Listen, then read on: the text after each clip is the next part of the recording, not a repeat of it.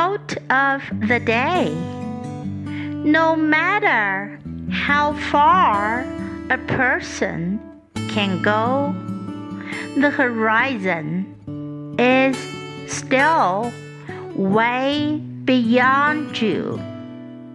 By Zora Neale Hurston. No matter how far a person can go, the horizon is still way beyond you.